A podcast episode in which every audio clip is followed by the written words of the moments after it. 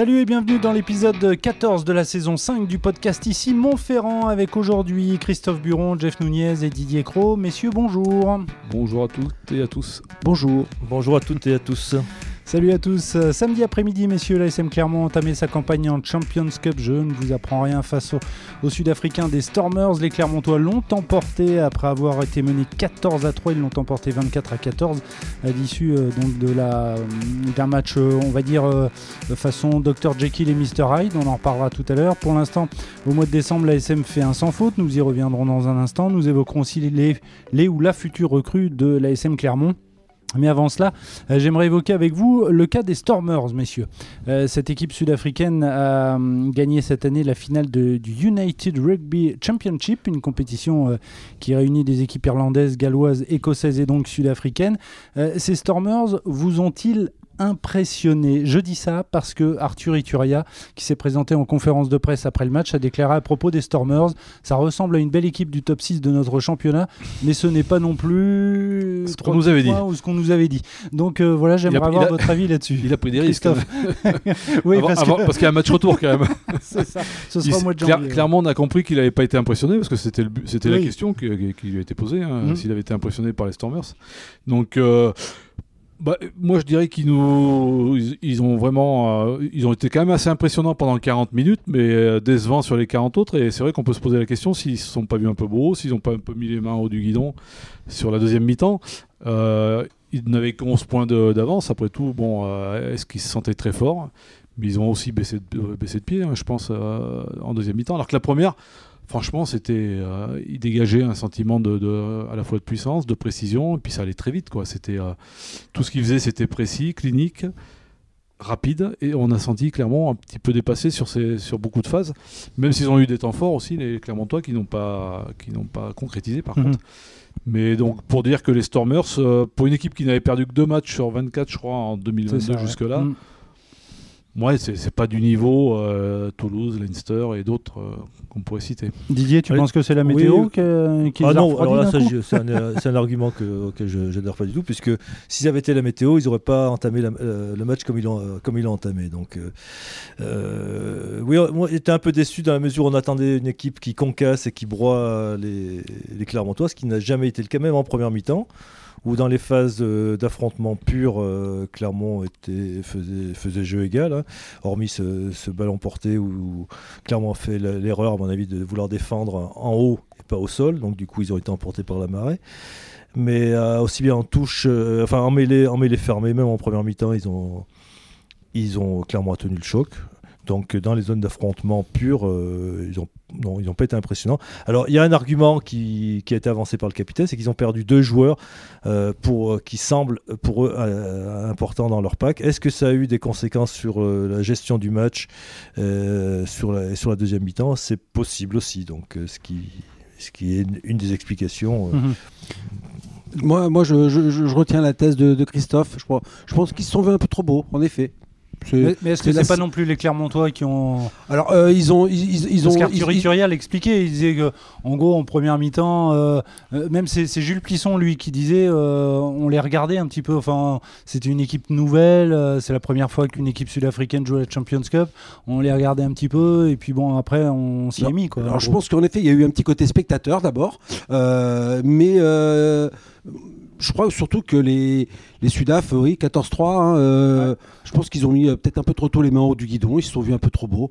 Euh, ils se sont dit, compte fait, bah, on mène 14-3, on, a été bon sans être brillant, on, a fait proprement ce qu'on avait à faire et on mène 14-3. Donc ça devrait pas être trop compliqué, mais sauf que oui, la, SM, elle, a clairement passé le, la vitesse supérieure après la pause. et puis, et puis elle, a, elle a déroulé elle aussi à sa façon. Oui, là, il n'y a pas eu photo. Alors, Christophe, tu disais, il y aura un match retour en Afrique du Sud. Ce sera le, le 21 janvier prochain. On aura le temps d'en reparler. Mais une chose est sûre, l'ASM a bien entamé sa, sa, campagne de Champions Cup. Arthur Ituria, après, la, euh, après le match, a, notamment déclaré Je pense qu'on peut aller plus loin, aller chercher quelque chose de beau. Est-ce que tu penses que l'ASM peut, peut faire un beau parcours? Dans cette compétition, on connaît les données. Il n'y a que 4 matchs. C'est très, très concentré hein, comme, comme phase de poule. 24, 24 équipes hein, réparties en deux poules de 12. Et les 8 premiers sont qualifiés. C'est 8 qualifiés, chaque, qualifiés sur 12, donc, donc en à, gros, à deux victoires, tu es Ouais. sûr d'être en 8ème. tu gagnes les deux matchs chez toi, tu es à peu près sûr. 3, de- trois victoires, tu es sûr de faire un quart à, à- un, un huitième de finale pardon, à domicile. Mhm. Donc, euh, Huitième de finale qui sera sur un match sec, hein, c'est ça. sec, ouais. Contrairement à la euh, dernière. c'est c'est ça, c'était aller-retour. hein. Oui, tout ça. à fait. C'était des quarts de finale ou, ou du huitième, je me souviens plus. Mais il y avait des allers-retours. ouais. Alors que cette année, il n'y en a pas du tout. Euh, il me semble aussi, oui, à Leicester, c'était un aller-retour. Mais c'était un huitième ou un quart, je ne sais plus euh, le dire comme ça. Donc Mais là, euh, c'est- oui, oui, c'est euh, le, le fait d'avoir battu cette équipe qui était annoncée en plus comme une des favorites de la poule, oui, ça les met dans- plutôt en bonne position. Après, il faut voir ce qui ramène de Leicester. Mais c'est vrai qu'après, en assurant à la, à la maison ce- le second match qui sera contre, contre Leicester, justement, Mhm. il- la qualif est quasiment, sera, sera quasiment assurée. Mais bon, entre-temps, il y aura une autre compétition à gérer. Il faudra voir comment ils en sortent de cette période, on en reparlera. Alors justement, bah, tu fais la, transition. euh, donc on disait que l'ASM avait fait un, sans faute au mois de, décembre et Arthur Iturier en, en parlait avec une victoire en top 14 face à Montpellier, une en Champions Cup face aux Stormers. Il reste donc deux matchs à disputer en décembre, une en Champions Cup face aux Tigres et euh, en top 14 face à Brive, lanterne rouge du championnat. Ce sera le 23 décembre, joyeux Noël. Euh, avec une question donc à votre avis, comment l'ASM va gérer sa, sa fin de, de mois Didier? Ça va être euh, euh, donc du coup, euh, l'ASM peut avoir des ambitions en, Champions Cup, mais il y a quand même, euh, il y a quand même un championnat à gérer avec une situation qui est, qui est pas forcément aisée en top 14. Mais il va falloir d'abord savoir ce- sur quel joueur John O'Gibbs et son, et son staff euh, vont pouvoir compter pour déjà pour, pour samedi prochain, puisque le match de samedi dernier a, a engendré pas mal de casses avec euh, Vamina qui, qui a laissé un nez, l'entendeur qui a laissé une tête, et Ojovan qui a laissé une cheville, Ouais. et euh, Lavanini qui a laissé un bout de hanche. Euh, donc les trois premiers sont forfaits, et le quatrième est déjà très incertain. Donc ça, ça va impacter sur euh, la composition du groupe qui va aller à Leicester, euh, Leicester pardon, samedi. Et par voie de conséquence, ça impactera aussi euh, sur euh, le, match de Brive. Donc euh, la gestion va être très fine et malheureusement pour lui, et je dirais une fois de plus, euh, John O'Gi- John O'Gibbs va pas pouvoir faire, va, va être obligé de faire des choix contraints dans sa gestion de l'effectif, ce qui est ce qui, ce qui est dommageable évidemment. Mhm. Dans ce cas-là, on, on fait quoi? On fait. On cible. j- On, on aime. Voilà, on- j'aime pas trop. enfin, on va dire Mais le cible. coach John O'Gibbs ou les joueurs n'aiment pas ça, mais on fait Ah un bah, ils petit peu l'impasse Ils sur. aiment pas que ça se dise, mais voilà, on fait tout le monde sait qu'ils sont on- obligés de on fait cibler. Y a- l'impasse, euh, sur le déplacement d'Angleterre et Alors- on, alors, on mise entre- tout sur, entre sur cibler Brive. un objectif et faire l'impasse sur les autres, Il y a une différence. Bah, Il y a des nuances quand même. Bon, alors là, on cible Brive, j'imagine. Ah bah là, matchs. je pense que s'il doit mettre une équipe avec les, les forces, euh, plus- les forces les plus importantes du, du club euh, valide, ça sera Mhm. à Brive. Ouais. Après, il peut faire une équipe qui tient, qui tient dans la route, mais en tenant compte, comme a dit Didier, des, des- des mecs qui seront incertains, des, des blessés. Mais ils vont pas précipiter quelques retours, par exemple, euh, Mhm. pour le match de, samedi à Leicester. Je pense à un Simonet qui est sur le point de revenir. Ouais. Ça m'étonnerait qu'il prenne le risque de qu'il aille se repéter le mollet. euh, Vaut mieux le garder pour un voyage en Corrèze. Ouais, Mhm. c'est typiquement le joueur qui, en plus, on se rend compte que son absence, ça, derrière, c'est peut-être un peu moins bien régulé, l'attaque. on sent qu'il a quand même il a pris une part importante dans l'organisation de cette ligne de trois quarts. Donc euh, voilà, il y aura de la gestion à ce niveau-là, mais bon, euh, c'est clair que le derby va, va être euh, c'est toute très haute tension des deux côtés, et euh, clairement, il est très très important. Ah, Monsieur, puis il y a des points. a- Je lisais le papier de Didier, euh, journal de ce matin. Il y a des points à rattraper quand même aussi. Faut pas l'oublier ça. Alors euh, ah, le- tu veux dire en top le- 14 en top oui, bien 14, sûr. Euh, la- Ouais. j'ai- J'allais dire la Coupe d'Europe, non, c'est plus la Coupe d'Europe. La Champions Cup, eh ben, on cible les matchs à la maison. Un premier contrat rempli, un second à remplir face au Tigre de, Leicester, mais à la maison. Et puis entre-temps, eh bien, on cible naturellement le déplacement chez une équipe qui est en danger, qui est fragile, qui est fébrile, qui, euh, a encore pris 41-0, je crois, ce week-end, certes avec une équipe euh, très expérimental. Mais bon, c'est le moment pour l'ASM d'aller récupérer ce qui lui manque à la maison. Donc, il faut cibler Brive, hmm. clairement. D'autant, Didier, qu'on parle du mois de, de décembre, mais il y a un match très important aussi le 1er janvier, aussi en top 14, et on l'a rappelé, du fait de la défaite au Michelin face à Bayonne, l'ASM n'a plus trop le droit à l'erreur sur sa pelouse. Ah non, mais elle a, elle a, pas, elle a plus le droit à l'erreur. Elle a grillé deux jokers, enfin un, joker contre un, super joker contre Bayonne parce que on n'ose pas imaginer que les grosses équipes perdent à domicile contre Bayonne. Mm. Donc ça fait c'est la double lame et un match nul contre contre Bordeaux. Mm. Donc ça fait un, joker et demi quasiment d'égarer à, mi-championnat. Donc à domicile, elle ne peut plus se permettre de perdre de points. Donc Toulouse, c'est quasiment c'est Toulouse. Hein. Toulouse, euh, donc c'est ça. Comme pour les, tous les matchs qui viendront euh, d'ici la fin de la séance, c'est victoire obligatoire. Et dans la foulée, euh, euh, premier match de, deuxième match de, l'année 2023, qui sera une deuxième réception, celle de Perpignan. Là aussi, il faudra enchaîner impérativement impérativement. Pour espérer, euh, suivant les autres résultats, peut-être réintégrer le, top 6 mhm. avant des échéances avant de, difficiles. c'est clair que les trois prochains matchs de top 14, que vient de, dire Didier, c'est les trois matchs qu'il faut gagner s'ils veulent se relancer s'il y a le moindre faux pas au niveau, sur ces trois matchs-là, ça va être très compliqué. Mhm. Oui, Ils ont beau dire, euh, c'est vrai, euh, le, le, championnat est, serré. Il y a trois points entre le dixième et le sixième, donc c'est effectivement très serré. Sauf que Clermont est dixième, donc ce qui veut dire doubler quatre équipes, ce qui veut dire compter sur des contre-performances des équipes qui mhm. précèdent. Ça veut dire, bon, euh, plus on va approcher de la fin et plus euh, ça, ça, sera peut-être aussi serré, mais mhm. euh, l'élastique finira par casser à un moment ou à un autre. Donc, Messieurs, on va aborder rapidement notre troisième thème, un thème centré autour des recrues. Le président de l'ASM Clermont, Jean-Michel Guillon, a tenu en fin de matinée une conférence de presse au cours de laquelle il a annoncé la venue la saison prochaine d'un joueur. Alors, on enregistre ce, podcast lundi après-midi, donc c'était il y a quelques heures. Euh, Christophe, tu peux nous parler de, ce joueur? C'est un international néo-zélandais. Tu t'as donné son nom, non? Pitagus Je te laisse faire ça. c'est un numéro 8 ouais, néo-zélandais qui va apporter une plus-value, à mon avis, dans, ce pack de l'ASM. Donc c'est le remplaçant de Fritz Lee, quoi. Tout simplement, bref, enfin c'est remplaçant. Oui, il, enfin... il vient à ce poste-là, on ne sait mm. pas si Fritz Lee sera conservé la saison prochaine, ni Pesiliato, euh, parce que c'est deux numéros 8, voilà, mais mm. voilà, il y a besoin de régénérer l'effectif à ce niveau-là.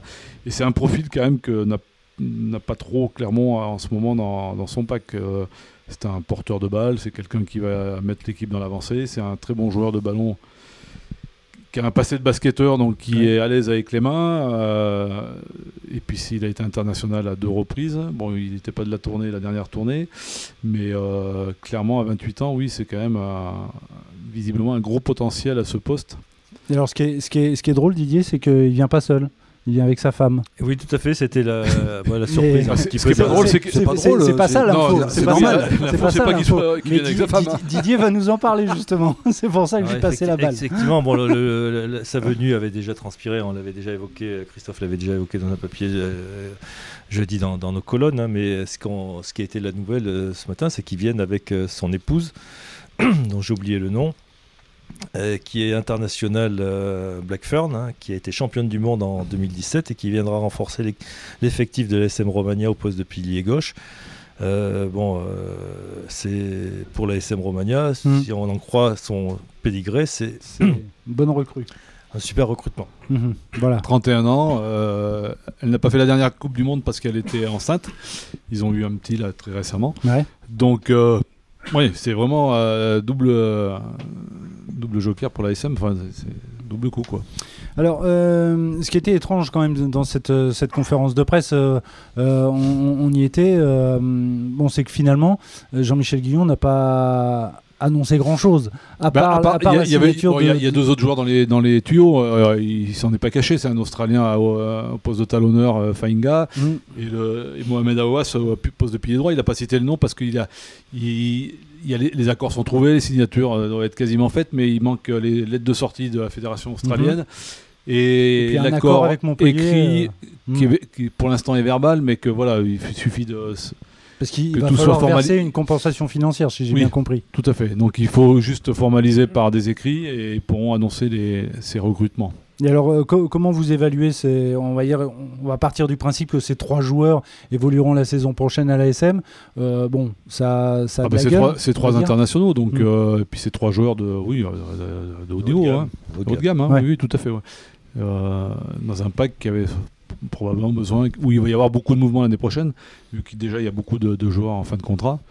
Donc en effet, c'est, il va y avoir un, un regain de de fraîcheur et de puissance dans ce pack l'année prochaine. Il y en avait besoin, parce que là, cette année, il n'y avait pas eu, hormis Godner, euh, il n'y avait pas eu de recrues non, non, Tout avait été axé l'année dernière sur les trois quarts. Euh, devant, et bon, il y, en a, y en avait un, il y en a un besoin impératif. Les arrières avec la charnière. Alors, euh, Jean-Michel Guillon a évoqué aussi, parce qu'on lui a posé la question, l'avenir de, de, Damien Penaud, qui est toujours en, suspension. Il a dit on fait tout. On, est très actif sur, le sujet. sur le sujet. D'après ce que je sais, je crois que clairement, ça prête à faire une proposition. Qui, il l'a dit d'ailleurs, qui va au-delà de la simple proposition du sportif. Mmh. Euh, qui, qui, risque d'être euh, très conséquente, comme peut-être ça s'est jamais fait dans le club. Maintenant, est-ce que Penaud euh, sera séduit et restera et prolongera? Ça, c'est une autre question, et je pense qu'il n'y a que lui qui a la réponse. Mmh. Mais j'ai quand même la faiblesse de penser que l'ASM aura tout fait pour le garder, en tout cas. Mais bon. Est-ce qu'on peut dire qu'on aura la réponse quoi avant mi-janvier? Bah, La question lui a été posée, il a dit que c'était en semaine, quelques semaines, et pas en mois. Donc euh, voilà. Oui, ça laisse la, porte ouverte. Mais de toute façon, ils, 8, semaines, ça fait deux mois. le, club a intérêt à ce que, ça, que la décision soit prise assez rapidement oui, pour euh, ou non se retourner euh, et trouver éventuellement un remplaçant à son poste. Je pense que ça sera fait avant le début du tournoi, avant le prochain rassemblement de l'équipe de France qui est fin janvier. Donc oui. C'est dans 7, à 8 semaines, quoi, 7 semaines. Mhm. Très bien, ben on surveillera euh, tout ça. Messieurs, euh, dans un instant, le quiz, comme d'habitude, mais d'abord les tops et les flops. On va passer euh, tout de suite avec Christophe à un top ou à un flop? C'est un top, j'ai déjà dû le faire depuis l'année dernière. C'est le numéro 8 de Montpellier, Zach Mercer, qui. Bah, bah oui, mais il enchaîne les bons matchs. très bons matchs. après un début de saison, bon, il, il flottait un peu plus. C'était il se reposait un peu peut-être sur ses lauriers où il n'avait pas encore mis euh, la machine en route. Mais là, euh, dans ce match euh, de, Champions Cup, là, il a encore été énorme. 23 ballons joués à la main, et ce qui est quand même énorme pour un, pour un troisième ligne. Mm. Il touche presque plus de ballons qu'un demi de mêlée presque. Et 28 mètres gagnés après contact, c'est un, un, garçon qui est assez étonnant parce que c'est pas un physique monstrueux. C'est un formidable porteur de balle, mais qui sait jouer à, sur les appuis, qui contourne, qui n'est pas dans le frontal. Il peut l'être, mais pas que ça. Mais qui en plus a une activité énorme, que ce soit au plaquage, euh, dans les airs. Enfin, plus, en plus, c'est un joueur aérien. C'est vraiment un joueur qui, qui, a, une palette très très large et qui est vraiment très intéressant que, que j'adore. Mm. il, sait jouer, il sait faire jouer derrière lui aussi. C'est ça qui est intéressant. Alors tu parles de son début de saison. Je pense qu'il était à l'image du début de saison du MHR, qui a peut-être eu un peu de mal à se remettre comme tout champion en titre. Hein. Euh, voilà, on a peut-être un tout petit peu moins faim, un tout petit peu moins l'écro, mais c'est vrai que depuis que depuis qu'il est redevenu le, le, meilleur joueur du championnat de France, qu'il a, qu'il a été élu comme par hasard, Montpellier se remet à faire des prestations mm. XXL. Voilà. Et Montpellier s'est imposé sur le terrain de London Irish euh, ce week-end en, Champions Cup. Euh, Jeff, ton top ou ton flop? Mon, mon, top, voilà, voilà, je cherchais, je, ne pas confondre. Euh, non, mon top, c'est pour, c'est pour les, les, Irlandais du, du Leinster, donc, qui sont venus en démonstration mm. en France. face à une équipe du, du Racing dont, dont pas, sur laquelle j'ai pas envie de m'attarder. Voilà. Dans le, Leinster, voilà, on a retrouvé euh, l'équipe qui, bah, elle est hyper favorite, euh, non pas à sa succession, mais au moins à être au moins jusqu'en finale, euh, ce qui avait été le cas l'an dernier. je pense que ce match contre La Rochelle, et tant mieux que La Rochelle ait gagné le titre, hein, mais le Leinster le gagnerait, le, perdrait pas. Si on jouait ce match dix fois, peut-être que le, le Leinster le gagnerait sept ou huit fois. et ben voilà, c'était c'est un jour où, où il l'a perdu, mais ça reste pour moi l'immense favori à, la succession de La Rochelle pour, euh, pour la, victoire finale dans la compétition. Voilà, c'est une machine à cette équipe. Hein. Quand on les voit jouer. Rouleau compresseur, machine de guerre. Et Jeff passe le bonjour aux supporters Rochelet. Ils sont très contents. Oui. Didier, ton top ou ton flop? Moi, ce sera un flop et un flop pour les adversaires malheureux de, du Leinster, donc pour le Racing qui s'est incliné à domicile, mais non pas sur sa mm. pelouse, puisque le match avait été délocalisé au stade Océane du Havre, parce que euh, du Racing de l'Arena était occupée pour un concert de, du rappeur euh, Canet Orelsan. Euh, quelque part, euh, il y a une certaine justice. Voilà, bon, ils n'ont pas joué à domicile, ils ont joué quasiment à l'extérieur, ils ont été, ils ont été vaincus finalement, ils, sont, ils sont punis. Ils sont punis, alors que le club restait euh, sur 5 victoires en, championnat. Euh, on se rend compte quand même que bon, il y a des choix économiques qui, priment dans ce club sur le sportif, hein, puisque le, euh, le, président a clairement dit que, le stade serait d'abord consacré quand, euh, aux événements pour, pour le rentabiliser au détriment de l'équipe de rugby. Et ben, ça a été le cas et ils ont pris une branlée contre, contre les Irlandais. Et ben, bien fait pour eux. Oui, après, reste à savoir si chez eux. Mais, quand tu rencontres une équipe comme ça, il faut euh, savoir mettre tous les éléments de ton côté. Et si tu en mets un seul, bah, tu, te, tu te donnes un handicap qui peut être euh, euh, insurmontable et décisif à la sortie. Les, les Racing sont coutumiers hein, quand même. Euh, l'an dernier, ils délocalisent leur demi-finale de Coupe d'Europe contre La Rochelle à Bollard, me semble-t-il, parce que la Paris, la Défense Arena est déjà occupée par un concert, je sais pas quoi, un spectacle. Et ben voilà, et, ils se prennent les pieds dans le tapis et ben ça a recommencé ce week-end. Jamais 203. Voilà. Euh, messieurs, on va terminer comme promis avec le, quiz. On va commencer avec le jeu de l'intrus. Ça fait un bail qu'on n'a pas joué au jeu de l'intrus. La règle est la suivante. Je vais attribuer 4 euh, clubs à un joueur de rugby. Et, parmi ces 4 clubs, eh ben, il y en a un où le joueur en question n'a jamais joué. À vous de le trouver. Alors, on commence avec Mike Tadger. Si je vous dis Brive, Grenoble, Clermont et Lyon. Lyon. Lyon. Effectivement, tout le monde a bon. C'est euh, Lyon. Autre joueur, Christophe Lamaison. Si je vous dis Bayonne, Agen, Perpignan et Brive. Perpignan. Perpignan. ça, va vite là. Hein. Et autre euh, dernier joueur, Marc Dalmazo. Euh, Dalmazo, oui, si je vous dis Racing, Agen, Colombie et Pau. Effectivement, c'est le Racing. Euh, on va passer au jeu de la décla. Ça, vous avez l'habitude. Je vous cite des déclats faites ce week-end, des déclarations faites ce week-end lors de la première journée de Champions Cup. À vous de me trouver l'auteur de la déclaration. Faut avoir fait la revue de presse le matin. Ça. Voilà, c'est ça. Je, pense, je pense qu'on est entré un peu trop tranquille sur le terrain et comme ce fut le cas contre Bayonne, le carton rouge a galvanisé l'adversaire, alors que de notre côté, cela a eu tendance à nous endormir. Alors je vous pas forcément le nom du joueur, euh, mais euh, au moins l'équipe. Non, c'est pas Garbajosa, c'est pas du côté du, euh, du loup. Mais c'est une équipe dont tu as parlé tout à l'heure, Jeff, me semble-t-il, oui. Christophe en a parlé aussi dans son, dans son top. Pardon c'est Montpellier euh, Oui, c'est Montpellier, Sébastien Chalureau, euh, qui a dit ça à, la, fin du, à la fin de la rencontre. et les, Irish ont pris un rouge. Hein. Face aux London Irish. On savait que cela allait taper très fort, que nos adversaires étaient revanchards par rapport aux dernières saisons. C'est un succès référence cette saison à l'extérieur. Toulouse Qui a pu dire ça, effectivement, c'est Anthony Jolonge du stade toulousain qui s'est imposé donc au Munster. Et c'est pas la première fois. Euh, dernière déclaration, si on s'est mis si souvent à la faute, c'est parce que nous avons été dépassés dans tous les secteurs. La semaine dernière, on chantait, aujourd'hui, on déchante. Effectivement. Et c'est le poète Laurent Travers. on termine avec le jeu du champion, comme à chaque fois, comme chaque semaine. La règle est simple trois indices pour trouver une année. Une fois que vous avez trouvé la bonne année, à vous de me citer le nom du club qui a été sacré champion de France cette année-là. Ah, Toulouse ou Béziers. Et, pas champion de France de handball, hein, Jeff. Alors, cette année-là, le régime de Saddam Hussein tombe en Irak après 24 ans d'existence. Le Concorde effectue son dernier vol commercial. Et Michael Schumacher décroche son sixième titre de champion du monde de Formule 1. Alors, Euh, un peu plus tard. Le Concorde. le Schumacher, Concorde, sixième. Schumacher, Le sixième sixième titre de Schumacher. titre sixième. de champion du monde de Formule 1. C'est dans les années 2000, ça. C'est au début des années dans les- 2000. C'est au début des années 2000. 2004, non Allez. 2005 Je, je vais vous aider. Euh, le 15 d'Angleterre gagne la Coupe du Monde. Donc là, 2003. c'est- Voilà, c'est ça, c'est en 2003. Et c'est le Stade français qui gagne Une trègle à rideau, non Tringlarido. C'est victoire du Stade français contre Toulouse. Non. Euh, Toulouse, oui, Toulouse. Tou- Non, euh, Colomiers, c'était en 2000. Jeff, tu confirmes donc 2004, c'est victoire du Stade français en 2003 en battant en finale.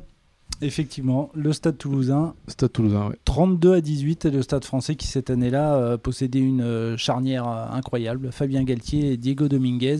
Et- C'est lui le magicien Cordero sur- euh, Mago. Ouais, Euh, non, non, non, non, le non, Mago, c'est euh, Hernandez. Hernandez. Et Juan Martin. Euh, euh, Santiago Cordero à l'arrière peut-être et Non, Dominici Corletto. Orletto, ouais. Cordero, il joue encore à Bordeaux. Là. C'est Il joue jeune. encore. Non, non, c'est Cor- euh, Corletto. Cordero, oui, 2003. C'est la 50. période Mike James, euh, Oradou. Et puis c'était équipé de Marconnet, de Villiers. Bon, et bien, messieurs, une fois de plus, vous avez été brillants. Vous pouvez retrouver bien évidemment cet euh, épisode du podcast euh, sur euh, le site de la montagne et sur les différentes plateformes de podcast. Messieurs, on se retrouve la semaine prochaine après le déplacement de l'ASM en Angleterre. Merci et à bientôt. Ciao. Ciao, ciao. Au revoir. Au revoir la semaine prochaine.